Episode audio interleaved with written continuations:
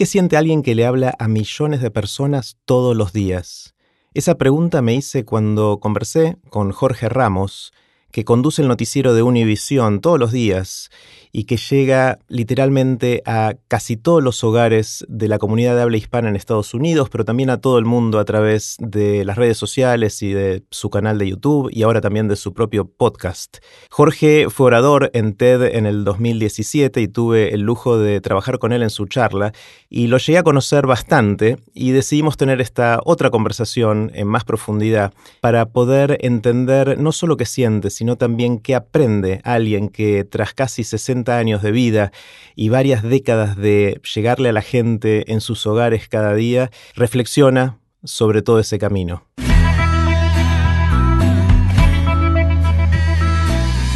Esto es Aprender de Grandes, el podcast donde comparto lo que aprendo mientras intento aprender durante toda la vida y lo que converso con gente que admiro. Este episodio va todo junto en una sola parte, así que sobre el final tendrán también el típico bombardeo de preguntas de Aprender de Grandes. Puse los links relevantes en aprenderdegrandes.com barra Jorge. Con ustedes, Jorge Ramos. Hola Jorge. Hola, gracias por invitarme aquí. un placer, un placer. Y como sabes, me gusta empezar con una pregunta amplia, muy, muy grande, que es de mm, todas las décadas que llevas haciendo periodismo, comunicando, ¿Qué aprendiste? A ver, es que lo que yo quería, lo que yo quería hacer con el periodismo, que era poder entrevistar a la gente que cambia el mundo y ser testigo de la historia, me llegó. He podido viajar, he podido conocer a esas personas, hombres y mujeres que, están cambiando nuestro mundo. Y, y, eso es lo que el periodismo me ha dado.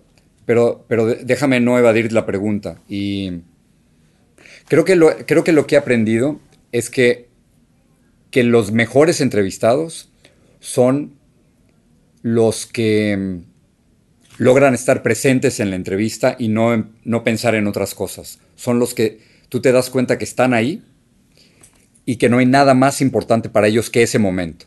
Entonces quizás lo que he aprendido es que, que las personas que cambian el mundo y que tienen el poder tienen la maravillosa capacidad de vivir el presente al 100%. Y luego pasa una cosa, que cuando termina la entrevista y apagas la grabadora, apagas la, cámara, se te van. Toda, toda esa atención que yo creía que yo tenía y todo ese momento que yo creía que era mío, desaparece como si fuera un globo que truenas. Y ya no son míos y entonces se van a otra cosa.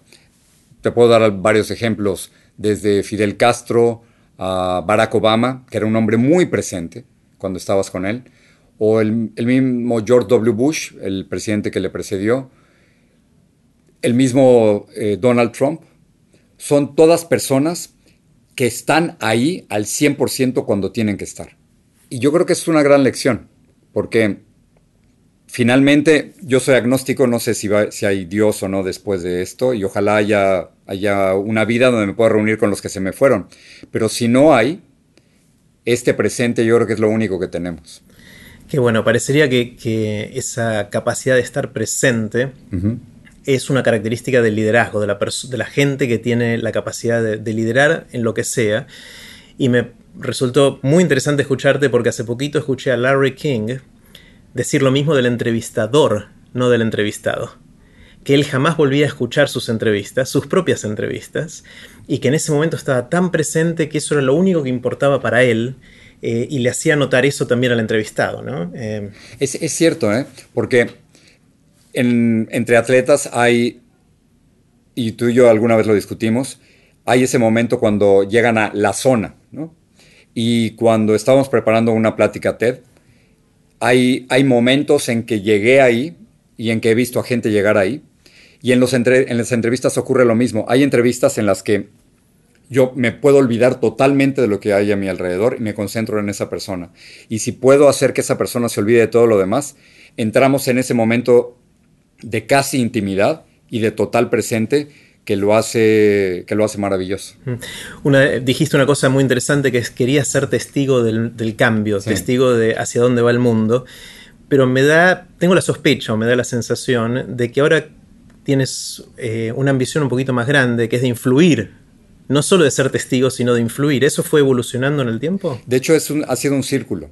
Yo no quería ser periodista, yo, yo no quería cubrir las noticias, sino cuando tendría 18, 19 años, quería hacer noticias, quería entrar en, política. Mi país en, en, los 80 no era una democracia, yo quería que, que fuera una democracia, quería empujarlo, quería que hubiera verdadera libertad de expresión, no había, había muchísima censura. Estábamos rodeados en, en varios países de América Latina por, por dictaduras y entonces yo quería hacer un cambio. Y luego entré al periodismo casi por accidente y me encantó la posibilidad que me daba el periodismo para salir de mi país y un poco para escaparme de eso. Y e hice el cálculo como joven, me quedo y aguanto y trato de hacer el cambio desde México o me voy. El riesgo estaba en echar a perder o, desperdiciar 30 años de mi vida. Y creo que es el cálculo correcto. México se tardó hasta el año 2000 para que hubiera una verdadera democracia. Y, y me encantó la profesión de periodismo. Pero ahora, ya cumpliendo los 60, me doy cuenta que, que tengo que dejar a un lado la neutralidad y participar mucho más y que los 10 buenos años que me quedan, con suerte 15, pero yo estoy Ojalá más, ojalá más.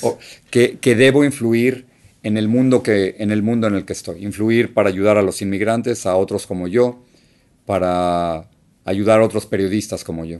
Sí, sí, yo, yo ya, ya no se vale frente a gobiernos corruptos como el de México o frente a presidentes autoritarios como Trump, ya no se vale quedarse callado.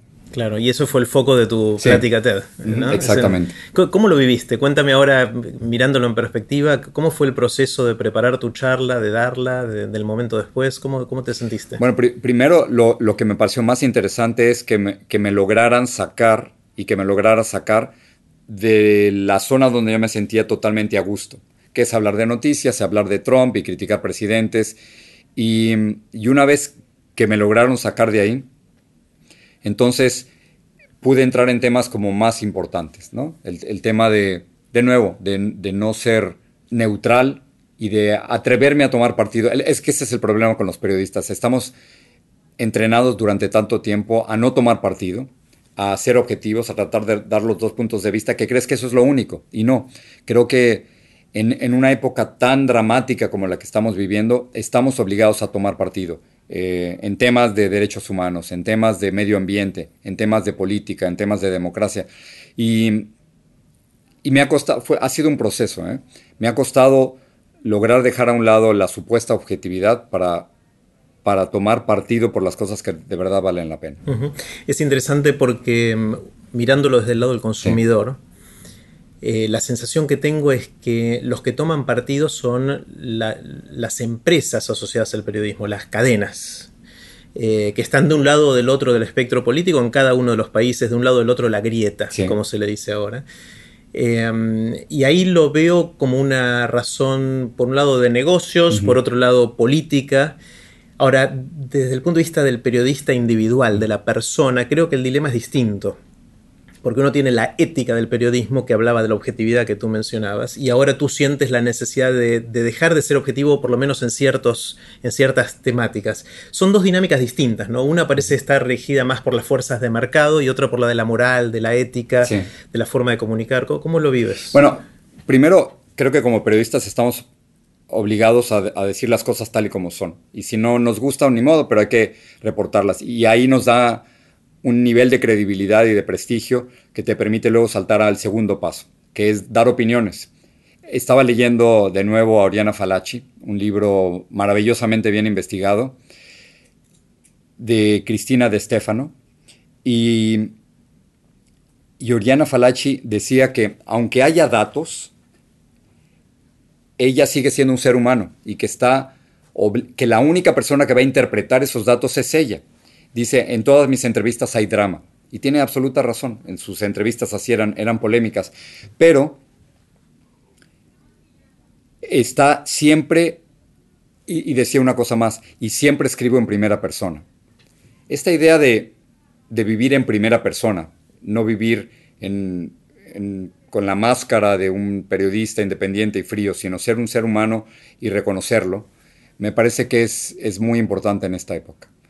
Ahora, las, es cierto, los gobiernos y las empresas están tomando partido, pero creo que está surgiendo una, una corriente maravillosamente fuerte y transparente dentro del periodismo donde, donde hay ciertos casos éticos en que estás obligado a tomar partido, porque si no tomas partido, tú no estás haciendo bien tu trabajo como periodista. Y esa, y esa corriente ética está tomando cada vez más fuerza. Hmm. ¿Cómo ve Jorge el rol de los seres humanos yendo hacia adelante en el mm. periodismo? Conversábamos antes de empezar a grabar sobre los robots que ya empiezan a reemplazar a los anunciantes. Eh, a, los periodistas en distintos roles y seguro que hay inteligencia artificial. Muchas de las noticias que consumimos hoy mm. vienen a través de la selección de algún eh, mecanismo de inteligencia artificial que nos las hace ver a través de YouTube o de Facebook o de Google o lo que fuera. ¿Hay un rol para los seres humanos en el periodismo por mucho tiempo o no? Yo, espero que sí, pero te estaba contando que en, Japón han creado, se han inventado a la presentadora o conductora perfecta, que es un robot que lee las noticias mucho mejor que yo, que nunca se equivoca, que es maravillosa, que se ve bien, que comunica todo lo que tú quieres, que eh, un poco de intimidad, de credibilidad, de, eh, por supuesto, sabe más cosas que yo. Pero creo que, y eso espero, estoy apostando a que el contacto humano, a que el equivocarse, a que, a que la capacidad de análisis de nosotros sea muy superior a la de, los robots. Eso por una parte. Por otra, la tecnología sí está cambiando totalmente el medio en el que yo estoy. Yo soy un anchor, que es una cosa rara, es eh, la traducción al, al, español es ser ancla, y es la idea de un conductor que es, que debes saberlo casi todo y que todas las noches te dice cómo está el mundo. Y yo creo que esta idea del Anchor está desapareciendo. Yo no sé si tú y yo hablamos dentro de 10 años, si los Anchors van a seguir aquí. Seguramente los conductores de televisión ya no van a existir, pero necesitas alguien que te cuente la noticia, alguien que haya vivido una experiencia que tú no hayas vivido y que sea capaz de comunicártela. Así que yo espero que si tú vienes aquí en 10 años, yo seguramente no voy a estar en mi mismo trabajo y quizás los programas que yo haga ya es para gente que no tiene ni siquiera televisión. Pero, pero creo que sin nosotros no hay credibilidad. Al final de cuentas, ¿cuánto le puedes creer a un robot? Es parte de la lucha que tenemos. Claro, y, de alguna manera lo que has hecho tú y, muchos de tus colegas es crear esa reputación a lo largo de todas estas décadas de que sí, si lo dice Jorge Ramos debe ser verdad. Y, tú también, yo estoy seguro que tú en tus redes hay gente a la que le crees y hay gente que no le crees. Si hay un terremoto o un huracán o si tu avión mañana o pasado va a salir a tiempo, tú tienes ciertas fuentes en las que tú confías. Yo, yo aspiro y los periodistas aspiramos a ser esa fuente en la que tú confías. Si eh, estaba viendo una serie española que se llama eh, El Barco en la que mm, la teoría es que hay un. el mundo se destruye por, por un, un, accidente nuclear y quedan 50, 60 personas en un barco. ¿En quién puedes creer tú en ese momento? Eh, puedes, puedes creer en, en, tus compañeros o puedes creer en, en las pequeñas señales que ellos están recibiendo. Bueno, yo espero poder ser en ese barco la persona en la que puedan confiar. Y esa es la. Y, finalmente, finalmente todos estamos en ese barco. Eh, si hoy escuchas las noticias en CNN o en MSNBC o en, o en Univision o en Telemundo, puedes tener distintas versiones de lo que está ocurriendo, o de lo que dijo Trump, o de lo que está pasando en Estados Unidos o en América Latina. Y, y finalmente creo que todavía hay periodistas confiables, y eso es muy importante. Claro. Em, para los jóvenes que están embarcándose en los comienzos de su carrera profesional y, sueñan con ser anchors, anclas, conductores o periodistas en general, ¿qué les dirías? Bueno, primero que no sean anclas. Yo creo que el, el futuro del periodismo está en ser cualquier cosa menos anclas. Hay que moverse, hay que poder utilizar varios medios de comunicación al mismo tiempo, las redes digitales, la radio, podcast, eh, televisión, imagen y hay que saber un poquito de todo, pero al final regresamos al tema ético. hay que, hay que pelear por la verdad. sigo muy influido por el, libro de, de, Falaci. Ella decía que, que buscar la verdad es como una cirugía y la cirugía duele. Y que muchas veces esa búsqueda por la verdad duele. Hay que, si esperan ganar mucho dinero, la época en que los periodistas ganábamos mucho dinero se está terminando porque no sabemos hacer dinero a través de las redes digitales. Sabemos hacer dinero a través de los comerciales en la televisión y en la radio, pero incluso en los podcasts o en las redes digitales ya no sabemos cómo. Ganan, por supuesto, dinero Facebook y Google y Apple, pero nosotros, los periodistas, no hemos encontrado el sistema a través del cual podemos sobrevivir. El New York Times está el New York Times y el Washington Post han ideado un sistema de suscripciones en los que pagas una pequeña cantidad y ganas dinero, pero yo no sé si ese es un modelo para todos los demás. Claro, en, los podcasts, por lo que yo sé, hay dos modelos. Uno es el de publicidad, sí. en donde la, gente que tiene muchas reproducciones, muchos downloads, mucha gente los escucha, puede vender ese, ese tiempo como se vendía la publicidad o se sigue vendiendo en la televisión. Y el otro modelo es a través de suscriptores también, de gente que por cada episodio pone un dólar o 10 dólares y, de esa manera se gana una. se mantiene esto libre de publicidad y, por suscripción. Ahora, los que pueden vivir de eso son muy poquitos, porque todavía es, una industria muy, muy inmadura, o sea, o, naciente recién. ¿no? Pero, pero si quisiera decirle a la gente que está pensando en entrar en el periodismo, que es, como decía Gabriel García Márquez, la profesión más maravillosa del mundo. Creo que la posibilidad de vivir una vida muy intensamente, eso me lo dio, eso me lo dio el, periodismo. No como los actores que pueden vivir varias vidas a través de sus personajes, pero yo he tenido la gran suerte de poder vivir una vida con muchísima intensidad y no, no me imagino una vida más intensa que la que yo he podido llevar. Es, realmente una profesión eh, extraordinaria, que me dio un poquito de todo.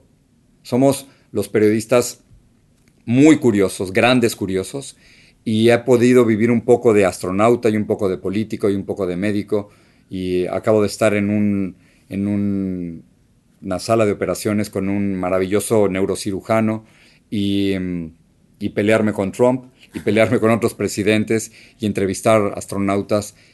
Creo que, creo que he vivido una vida tan intensa que ninguna otra profesión me lo hubiera podido haber dado. Qué bueno. Eh, estás por publicar un libro que entiendo se va a llamar Stranger. Stranger. Stranger. Y el subtítulo es El desafío de un inmigrante latino en la era de Trump. Eh, hubo varias cosas que me llamaron la atención de eso. No sé el contenido del libro y ahora te voy a preguntar de qué se trata. Pero era de Trump. Cuando uno, cuando yo por lo menos leo era de Trump, pareciera que es un, va a ser una era larga y. ¿No? Porque, o sea era no es una sola presidencia, es más que eso, ¿no? ¿O, no? Yo creo ¿Hay que algo, ¿Hay algo que hay que leer de ese subtítulo? Es interesante. Lo que pasa es que cuando Trump ya no esté, y espero que no esté muy pronto, vamos a recordar esta era como una de las peores en la historia de los Estados Unidos, como una de las eras más racistas que ha existido en este país, como una de las eras que ha influido terriblemente en otros países del mundo. Y una de las eras más tristes eh, de la historia moderna, porque tenemos a un tipo que ha hecho terribles comentarios racistas y antiinmigrantes al frente de la nación más poderosa del mundo. Y además es una era porque, acuérdate, él comienza su campaña el 16 de junio del 2015. Ya estamos en el 2018, le quedan por lo menos tres años, y aun si él perdiera las elecciones en el 2020, su influencia está ya en todos lados no, podemos olvidar que 63 millones de personas votaron por él. A pesar de sus comentarios racistas, de sus comentarios xenófobos, a pesar de sus comentarios en contra de las mujeres, y la influencia que ha tenido Donald Trump en el mundo es, eh, es espantosa. Hay otros que quieren ser parecidos a él, hay otros que, que creen, a ver, cuando uno es políticamente correcto es por una razón, y es porque proteges tu entorno y proteges al otro, proteges a tu vecino. Yo no, no insulto a otro porque estoy evitando la violencia y porque protejo la vida de los otros, ¿no?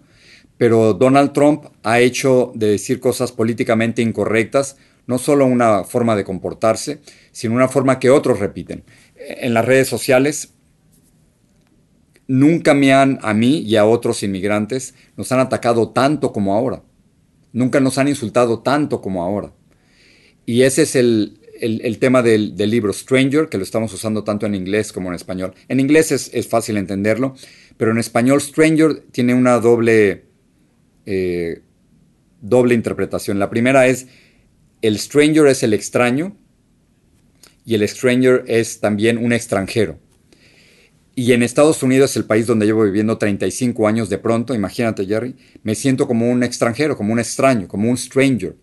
Soy extraño en el país donde nacieron mis hijos. Soy un stranger, un extraño en el país donde he llevado la mayor parte de mi carrera, donde mm, otros ciudadanos estadounidenses como yo no me sienten que soy parte de ellos, que no soy parte del grupo. Y luego ocurre que en otros lugares, en, México, donde nací, donde también soy ciudadano mexicano, tampoco me sienten parte del grupo. Entonces estoy viviendo un, momento en el que no soy suficientemente estadounidense para los estadounidenses y ya no soy suficientemente mexicano para los mexicanos. Y es ahí donde estoy. Es, em, no es una crítica ni una queja, es sencillamente una descripción del momento en que estamos viviendo. Sí. Quizás una interpretación de lo que me dice Jorge es que mm, quizás lo, que dure más del impacto de Trump, más allá de cuando termine su presidencia formalmente, no va a ser tanto las leyes, sino un potencial cambio cultural que pueda demorarse más tiempo en rectificarse, ¿no? en, una dirección en la cual muchos de nosotros querríamos que, que fuera. Es que cuando, cuando tienes un presidente que hace comentarios abiertamente racistas. Y, aquí te quiero hacer, una, hacer un pequeño paréntesis. No, me atrevo a llamarle racista a Trump porque no sé qué hay en su cabeza, no sé qué hay en su corazón y creo que sería muy injusto de mi parte acusar a alguien de ser racista si él no lo reconoce. Pero sí puedo decir que ha hecho comentarios racistas terribles. Cuando él habla de que los inmigrantes mexicanos son violadores. Ese es un comentario racista. O cuando dice que, que no quiere que vengan ciudadanos de países de mierda o shithole countries, como él lo describió. Ese es un comentario racista. O cuando él dice que preferiría que vinieran personas de Noruega y no de Haití o de África. Ese es un comentario racista. Entonces, estoy totalmente de acuerdo contigo. Si, si empezamos a aprobar y a aceptar comportamientos de supremacistas blancos, de gente racista. Eh, ese es un verdadero problema porque yo creía que, por ejemplo, en Estados Unidos, después de la elección de, Barack Obama, habíamos llegado a un momento de, tolerancia y aceptación. Después de décadas de esclavitud, seguidas por décadas de, de, racismo, seguidas por décadas de discriminación, finalmente habíamos llegado a un momento de tolerancia. Pero de pronto llega Donald Trump y nos muestra que no es cierto, que estamos, yo creo, en el peor momento que me ha tocado vivir en los Estados Unidos desde que llegué en 1983. Jorge, quiero hacerte preguntas cortitas. Mejor. Son, preguntas cortitas, tú puedes tomarte obviamente todo el tiempo que quieras para, responderlas. La primera es la, que llamo la, pregunta del viaje en el tiempo. Suponte que tienes un amigo que inventa la máquina del tiempo, ese sueño que siempre tuvimos que te permite ir y volver a distintas mm. fechas, distintos lugares, pero es un poquito avaro, un poquito tacaño mm. y te permite hacer solo un viaje un viaje que va a ser a un lugar y a una época que tú elijas, va a ser un viaje de ida y vuelta, pero va a ser solo uno. ¿A mm. dónde irías? ¿Y a cuándo irías? Me la, has puesto muy fácil, muy fácil. Soy un inmigrante y he vivido en, dos países durante mucho tiempo, y, pero no tengo ni que pensarlo. Yo regresaría a la casa donde, donde crecí en México. Era una casa Hacienda de Piedras Negras número 10, Bosques de Chegaray, Estado de México, en la República Mexicana, el teléfono 560-5120. Me acuerdo perfecto porque era eh, el, teléfono con una sola línea que compartíamos todos. Y es donde crecí con mis cuatro hermanos y con mi hermana y donde vivimos, Jerry, yo te diría casi 20 años. O sea que cuando yo pienso en casa, en hogar, Ese estoy, es hogar. estoy llegando ahí. Así que si yo pudiera, regresaría a esa casa ¿Existe todavía? Sí, existe todavía y cuando voy a la Ciudad de México de vez en cuando paso enfrente y, tarde o temprano yo sé que voy a pararme a tocar o les voy a escribir para que no se asusten y, quiero, quiero ver qué hay en esa casa, pero al mismo tiempo cierro los ojos y te la puedo escribir perfectamente. Puedo escribirte la cocina con una plancha metálica donde comíamos, puedo escribirte el jardín, puedo escribirte los árboles que había ahí, puedo escribirte el baño, puedo escribirte cómo estaba colocada mi cama en, ese cuarto junto con mi hermano Alejandro, junto al cuarto donde estaban el, cuarto de Eduardo y Gerardo. Esa casa me la sé de memoria. Yo es que eh, de alguna forma me he pasado toda mi vida buscando mi hogar y el único hogar que he tenido de verdad es esa casa donde yo crecí en la Ciudad de México. Jorge, ¿qué sentí, qué sabes, qué sientes que mucha gente no sabe y estaría bueno que supiera? ¿Tienes algún conocimiento que crees que podría beneficiar a mucha gente? Sí, creo que, creo que sé que gente como yo no somos malos, no somos terroristas, no somos violadores. Y cuando digo gente como yo me refiero a los inmigrantes. En el mundo habemos cerca de 200 millones de inmigrantes y lo que sí sé es que los que nos quieren presentar como criminales o como un peso para la economía o como los malos de la película están totalmente equivocados. Todos los estudios que te puedo nombrar sobre, sobre los inmigrantes en el mundo, no solo en Estados Unidos, pero sobre todo en Estados Unidos y en, y en Europa, es que somos una enorme contribución a este país. Cuando hablas de los Dreamers, estos jóvenes que llegaron muy pequeños ilegalmente hacia los Estados Unidos, son mis héroes, son lo mejor de los Estados Unidos. Así que lo que sí sé, más que cualquier otra cosa, es que los inmigrantes son una maravillosa aportación para cualquier país y que se equivocan los que nos atacan y que los, los, los países que a mejor les va son aquellos que han logrado integrarlos y abrazarlos y aceptarlos. Eh, conversamos contigo hace algunos meses eh, y me, describiste algo que me hizo pensar justamente sobre este tema por dos razones. Una es que los inmigrantes tienen que cuidarse desde el punto de vista de la criminalidad o riesgo de que cometan un delito. Suele ser más bajo de manera contraintuitiva porque tienen que cuidarse más porque si los agarran los deportan. Entonces eso los hace más cuidadosos con, cómo cumplen las leyes e inclusive las reglas de tránsito. No sé qué, los inmigrantes no se quieren meter en broncas con la policía. Lo menos que quieres es hacer eso. Es precioso cuando los ves manejar. Yo que son los únicos que cumplimos la, velocidad eh, impuesta. Eh, si dicen 30 millas por hora, ahí vamos. Si dicen 70 kilómetros por hora, lo hacemos porque no te quieres meter en broncas con la policía. Y si ves un policía, nos sudan las manos, nos ponemos nerviosos, tratas de evitarlo porque lo que menos queremos es meternos en problemas con la policía. Y la otra razón que creo que me mencionabas es que cuando dejan todo atrás y tienen que empezar de cero, no es que estuvieron de cero toda su vida, están de cero ahora y saben lo que pueden llegar a construir. Y entonces su motivación y la garra que le ponen para hacer algo y, poder marcar una diferencia de alguna manera es quizás más alta que la del ciudadano promedio del país en donde están. yo me acuerdo, por ejemplo, haberme quedado, y, acabo de ver el, papel donde tenía apuntados mis cuentas, me quedaban 200 dólares, Jerry, en Estados Unidos, y si no me hubiera tenido que regresar a México. Pero yo hubiera hecho cualquier cosa, y te digo cualquier cosa, trabajar de cualquier, de cualquier cosa, con tal de no regresarme a México y no, y no fracasar.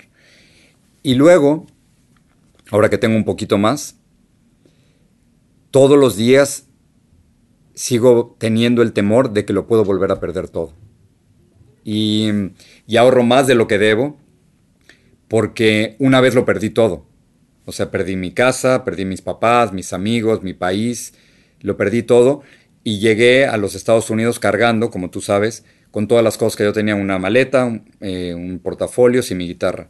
Eso es lo único que tenía. Y esa sensación de libertad nunca la he vuelto a tener, pero, pero el temor a perderlo todo eh, sigue ahí. Es muy fuerte. ¿Has cambiado de opinión sobre algo recientemente o no tan recientemente?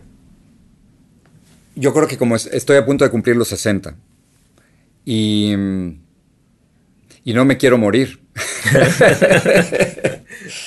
no, me, quiero morir. Y he estado, he estado pensando, más bien, he estado cuestionándome si, si estoy bien o no con la idea de ser agnóstico, ¿no? De si realmente es, lo que pienso y por más que quiero, por más que me encantaría ser religioso y tener algo en qué caerme, no, no lo he logrado. Pero lo que, sienten, lo que sí he cambiado es, como es obvio alguien que va a cumplir 60, es entender el envejecimiento como un privilegio.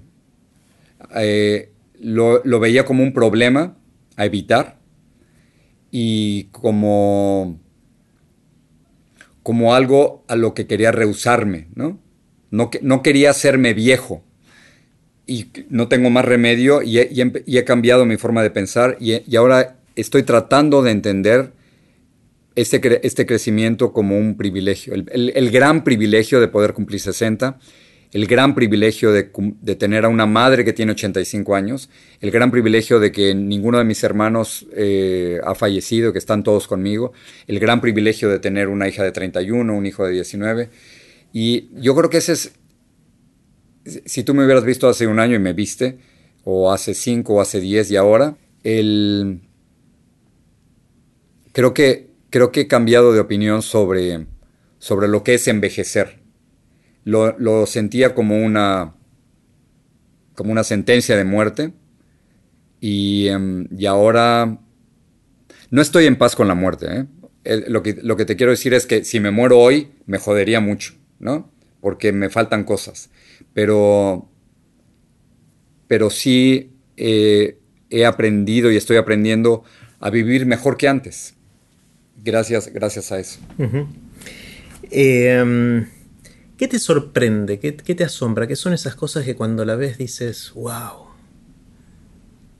Yo creo que como, a, como toda la gente ya de mi edad, me sigue sorprendiendo esa maravillosa inocencia de la juventud, ¿no? Como, aprenden, me encanta verlos perder el tiempo, porque yo ya no lo puedo perder. Y cuando los veo perder el tiempo y, y que no les importa, eso, eso, me llama mucho la atención porque yo, eso es un lujo que ya no me puedo dar. Eh, ya no me puedo dar el lujo de perder el tiempo. Y, y todas las cosas me importan ahora. Eh, porque, mm, porque la salud me importa, porque las cosas que diga pueden tener consecuencias, porque no puedo desperdiciar el dinero, porque me queda poco tiempo. Entonces, los veo con, con, asombro y con envidia. que, tú, sabes qué que rico hubiera sido poder desperdiciar cinco años de mi vida, ¿no? y, ya, no lo, ya no lo voy a poder hacer. Nunca pude desperdiciarlos porque tuve que trabajar desde joven y, luego me vine a Estados Unidos y tuve que trabajar mucho. Nunca pude desperdiciarlo y eso me hubiera encantado. Claro. ¿Cuáles son, Jorge, los libros que te formaron, que te influyeron, que hicieron que hoy seas quien eres? Hay un, hay un libro que te iba a decir que se llamaba Demián, pero no se llama Demián, sino ese es el personaje, es el lobo estepario de Hermann Hesse. Y cuando crecía y necesitaba orden y necesitaba que alguien me ayudara a, saber para qué carajo sirve la vida, ese libro me ayudó. Y al terminar de leerlo y releerlo y releerlo, encontré dos palabras que me ayudaron a... dos palabras que, que, no sé si están ahí en ese libro o no, pero que las extraje de ese libro y que era ser y amar ser uno mismo y amar. Y recuerdo que en esa crisis de juventud, cuando no sabes ni, para qué sirves, ni para qué sirve el mundo, ni cuál es el, sentido de todo, esas, esas dos palabras me ayudaron para, y que las saqué de ese libro, ¿no? Qué bueno. es increíble como Hermann Hess, hoy los jóvenes no lo leen, Deberían, ¿no? A mí me influyó Siddhartha, que es otro de sus libros, de una manera muy parecida a la que mencionas del, lobo estepario. creo que lo leí cuatro o cinco veces, todas de joven. La última hace más de 30 años. Y es la mejor historia de Buda. A, mí me encantó, me encantó la búsqueda y o sea, es una cosa que al día de hoy me influye en cómo pienso. Siento que realmente me dejó un impacto muy, muy grande. Jorge es, es uno de los mejores, uno de los escritores que mejor ha entendido a, a los adolescentes. Y esa, dos cosas, la idea de búsqueda y la idea de rebeldía. Esas dos cosas me, parecen extraordinarias. Mm. Y, que, por cierto, que como periodista es algo que trato de mantener vivo. No sé si siempre lo logro, pero la idea de siempre ser rebelde y de seguir buscando, eso es, eso es muy importante. Jorge, cuando nos juntamos con amigos o familiares solemos contar anécdotas. En ese momento de la sobremesa, cuando uno dice, no sabes lo que me pasó, y ahí empieza la anécdota. Y a veces empiezan a ser recurrentes, uno empieza a repetir las anécdotas. ¿Tienes anécdotas o anécdotas que sean recurrentes? Que... Sí, desafortunadamente sí. Tengo, antes era la de la del momento en que llegué a los Estados Unidos y con las pocas cosas que llegué y el momento al llegar a Los Ángeles y dejarlo todo. Pero ahora, un poco a mi pesar, eh, me toca contar una y otra y otra vez la anécdota de cuando me peleé con Donald Trump, de cómo le solicité por carta una entrevista, como él me contesta en Instagram publicando mi número del celular y como un poco buscando, buscando la entrevista que no me quiso dar y, responderle a esa falta de respeto que yo creo que tuvo conmigo, lo fui a buscar a una conferencia de prensa en, Iowa y cómo me expulsa de, de, la conferencia de prensa. Esa, Jerry, me toca contarla si no diario, todas las semanas me toca contarla, de alguna forma, de una y otra vez. Y en el libro lo estoy contando ahora con, todo detalle. Y de hecho es una parte central de tu charla TED también. Sí, y me toca, claro, y me toca, creo que estoy muy a gusto con la idea de, ser opositor, de ser resistencia, de, ser rebelde, de, no dejarme. Y me, llama la atención porque es, es una posición totalmente adolescente. es una posición de, de, adolescente. De rebeldía. sí, de rebeldía y, que a mis 60 me toque volver a, jugar el, papel de, rebelde. Me doy, cuenta que, tiene sus repercusiones porque muchos jóvenes me siguen y cuando voy a las universidades me doy cuenta que son los jóvenes los que están buscando que les cuente esto, ¿no? Pero, pero esa es la historia, la historia que me toca contar. Tendremos que releer a Germán Hess, entre, otras, entre Yo sí lo releo, ¿eh? Lo releo de vez en cuando. Yo voy a, voy, a, volver, voy a volver. Eh, una de las cosas que, que, me fascina es cómo la gente descubre sus pasiones. Tú me has descrito cómo, cómo ha sido tu camino, pero ¿Cómo se te ocurre que pueden, y esta ya es la última pregunta, la gente más joven que está buscando su camino, ¿cómo hace para encontrar ¿Qué es lo que lo va a apasionar y llenar de energía durante tantos años? Que, de nuevo, eso me parece tan fácil ahora y me parecía tan difícil a los 17, a los 18. Eh, esa es una de las maravillas de, envejecer, de crecer. A los, a los 17, 18 yo no sabía ni qué quería, ni qué iba a hacer con la vida, ni nada. Y, y ahora me parece tan claro. ¿Qué, ¿Qué hay que hacer? Muy fácil, hay que hacer lo que más te gusta. Y mm, cuento mucho la anécdota de, cómo mi papá fue arquitecto, no muy bueno, y que, mm, pero que era un gran mago, y que mi papá debió haber sido mago, debió haber tenido el coraje y el valor de ser mago, pero no se atrevió porque su papá no quería.